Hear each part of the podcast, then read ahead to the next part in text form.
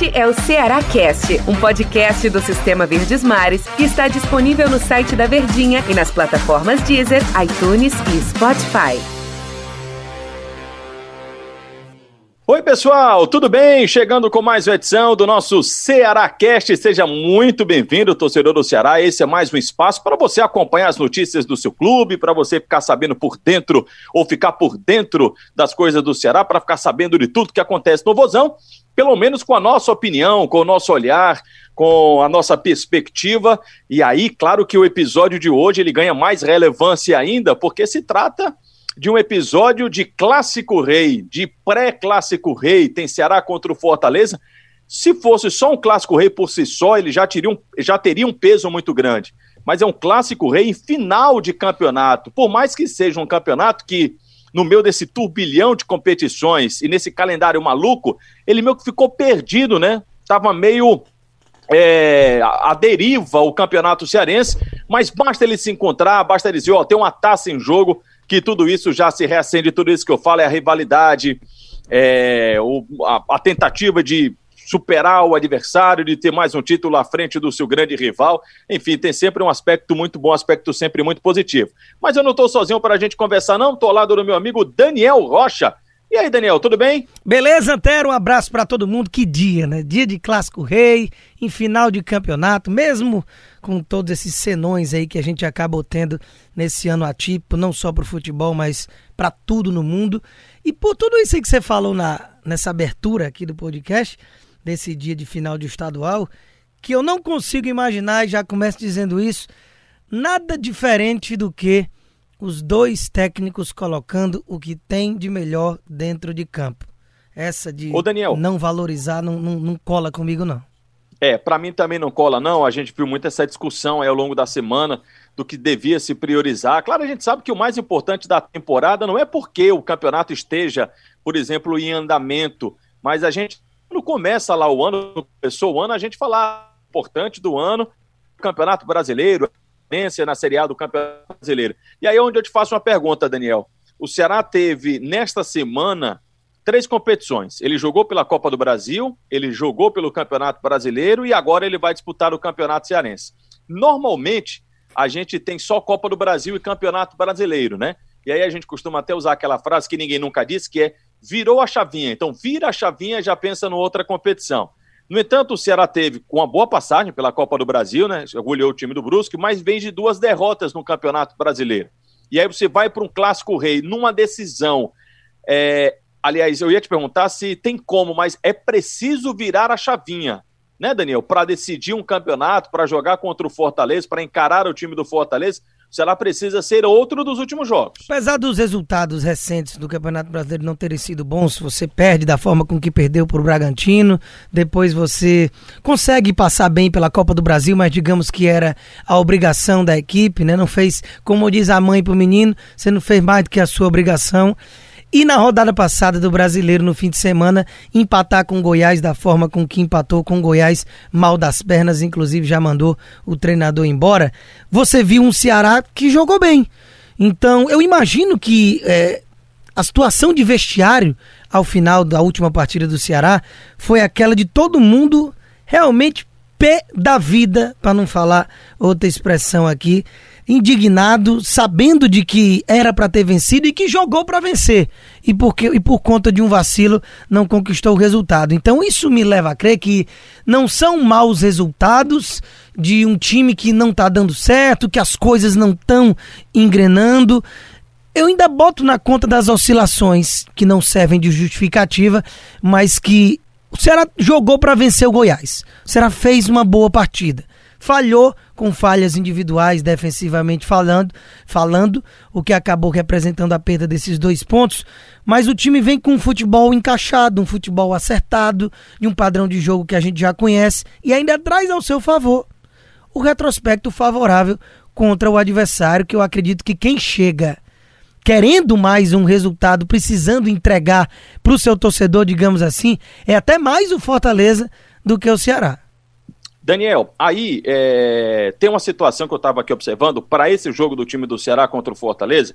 Primeiro que o Guto Ferreira ele tá imbatível em mata-matas, né? E todos os mata-matas por qual ele passou, ele foi muito bem obrigado. Até mesmo no Campeonato Cearense, quando ele teve um mata, que foi contra a equipe do Ferroviário, o Guto Ferreira foi muito bem naquela semifinal, quando venceu o jogo por 1 a 0 E agora ele vai para um outro mata-mata. Com exceção desse jogo que eu me referi, me corrija se eu estiver errado, e também contra o Brusque, né? Porque o Brusque era uma situação realmente muito diferente, afinal de contas, o Ceará é um time de Série A de Campeonato Brasileiro contra outro de Série C de Campeonato Brasileiro. Onde é que eu quero chegar com esse meu raciocínio? Com a exceção desse jogo contra o Ferroviário e contra o Brusque, em todos os outros jogos, o Ceará ele não tinha a obrigação da vitória, ele não tinha a obrigação, digamos, é, de sair para o resultado, eu estou me referindo à questão mesmo pós-parada no futebol, até mesmo no comando do técnico Guto Ferreira, embora o jogo do Ferroviário tenha sido. Aliás, já, já foi com o Guto, mas foi antes da parada. Não, foi depois da parada, agora eu estou confuso. Foi, foi após parada. Foi após, eu estou ficando é maluco. Foi após a parada. É, o Ceará vai ter contra o time do Fortaleza uma necessidade de sair para o jogo. É onde eu estou um pouquinho curioso de como é que o time do Ceará vai atuar, porque normalmente ele é um time que, quando ele tem a vantagem, quando ele espera o adversário, ele joga muito bem. O Ceará se beneficia muito de sair no contra-ataque, como vocês, vocês, comentaristas, hum. vocês da imprensa, Daniel, costumam falar, ser reativo. Quando o Ceará ele é reativo, quando ele tem a proposta de jogo de ser reativo, ele vai muito bem obrigado, e assim ele passou pelos seus mata-matas. Mas nesse caso do time do Fortaleza, quem está na desvantagem é o time do Ceará. Quem vai precisar ir atrás do resultado é o time do Ceará, né? Pois é, Antero, eu tava aqui pensando enquanto você estava falando, e mesmo o Ceará precisando desse resultado, você sabe que eu não acredito de que o Guto vai querer tomar as rédeas do jogo.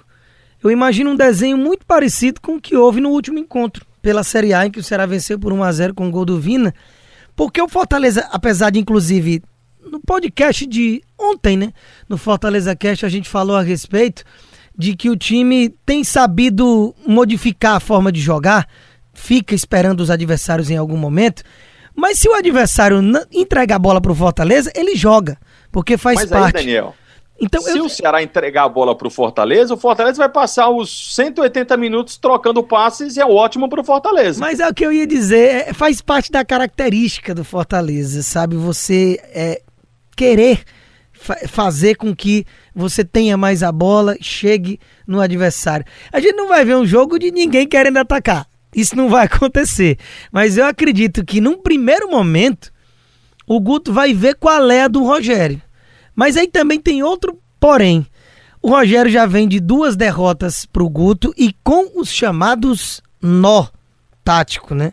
De que a pessoa banaliza muito esse termo, mas eu realmente vi nesses confrontos, porque o Guto amarrou o Fortaleza. Fez ali o seu gol relativamente cedo e aguardou o Fortaleza tentar furar o seu bloqueio, mas marcou muito bem, sofreu muito pouco. O Praz praticamente não teve que trabalhar nem na semifinal da Copa do Nordeste e nem na última rodada em que se enfrentaram do Campeonato Brasileiro. Então eu, eu acho que o Rogério talvez tenha pensado assim também. Olha, será que se ele me deu dois nós desse jeito, agora eu vou esperar ele vir para cima. O resultado é deles, então a gente pode realmente ver um desenho diferente. Mas eu, se eu tivesse que dar um palpite, eu imagino ainda o Fortaleza com mais com a bola e o Ceará saindo em contra-ataque, mesmo precisando do resultado, viu? Posso queimar minha língua, mas é o que eu imagino para um início de jogo, né? Eu, eu acho que o time do Ceará vai ter mais proposta. Eu acho que o time do Ceará vai querer sair mais pro jogo.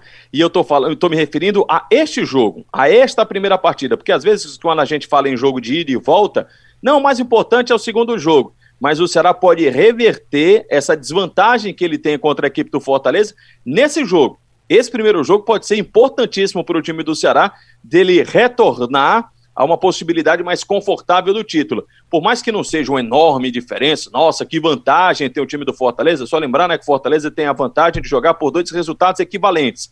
Por exemplo, o Ceará ganha o primeiro jogo por 1 a 0 e o Fortaleza ganha o segundo jogo por 1 a 0 quem fica com o título é o time do Fortaleza. Por isso que eu acho que esse primeiro jogo, e aí eu acredito, diferentemente um pouco aí do Daniel, que o Ceará vai ter uma outra postura, é, vai mudar um pouquinho o seu jeito de jogar, acho que vai ser um time um pouco mais agressivo, porque ele tem a chance nesse primeiro jogo, aliás, vai ser nesse primeiro jogo que ele vai ter a oportunidade de virar este cenário e, e, ter no segundo jogo aí a possibilidade de jogar com a sua característica que vem fazendo com que a equipe passe né, por esses esse sistema de mata-mata nas outras competições. Mas isso a gente, a gente só vai tirar a dúvida mesmo quando o jogo terminar, porque com relação à escalação, só para a gente pincelar isso aqui, esse finalzinho da, da, do episódio de hoje, Daniel, não acho que o Guto Ferreira vá priorizar o Campeonato Brasileiro da Série A, não.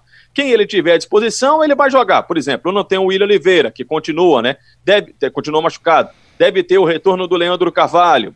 Enfim, e assim vai. Quem tiver bem para jogar, eu acho que o Guto vai colocar em campo, mesmo que seja esse primeiro jogo, mas acho que tem esse peso de tentar reverter essa desvantagem para o time do Ceará. Acho que o primeiro jogo é muito importante para o time alvinegro. Daniel, aguardemos, pois, porque acompanhar Clássico Rei é muito bom, né? É bom demais e, e nessa eu concordo com você. Eu não vejo nada diferente do que força máxima, porque a gente sabe o desdobramento da perda de um título para o maior rival. Né? Essa de vamos priorizar tal coisa só funciona até você não ser derrotado. E no próximo episódio, assim que o jogo terminar, você já pode acompanhar outra vez é, aqui no site da Verdinha, ou onde você estiver acompanhando, pode ser pelo aplicativo de música aí de sua preferência também, no aplicativo da Rádio Verdes Mares, que aí a gente vai estar tá analisando o resultado do primeiro jogo. Vamos ver como é que vai se sair o time do Ceará nessa primeira partida. Valeu, Daniel, até amanhã. Valeu. Valeu, pessoal, até amanhã. Este é o Ceará Cast, um podcast do Sistema Verdes Mares que está disponível no site da Verdinha e nas plataformas Deezer, iTunes e Spotify.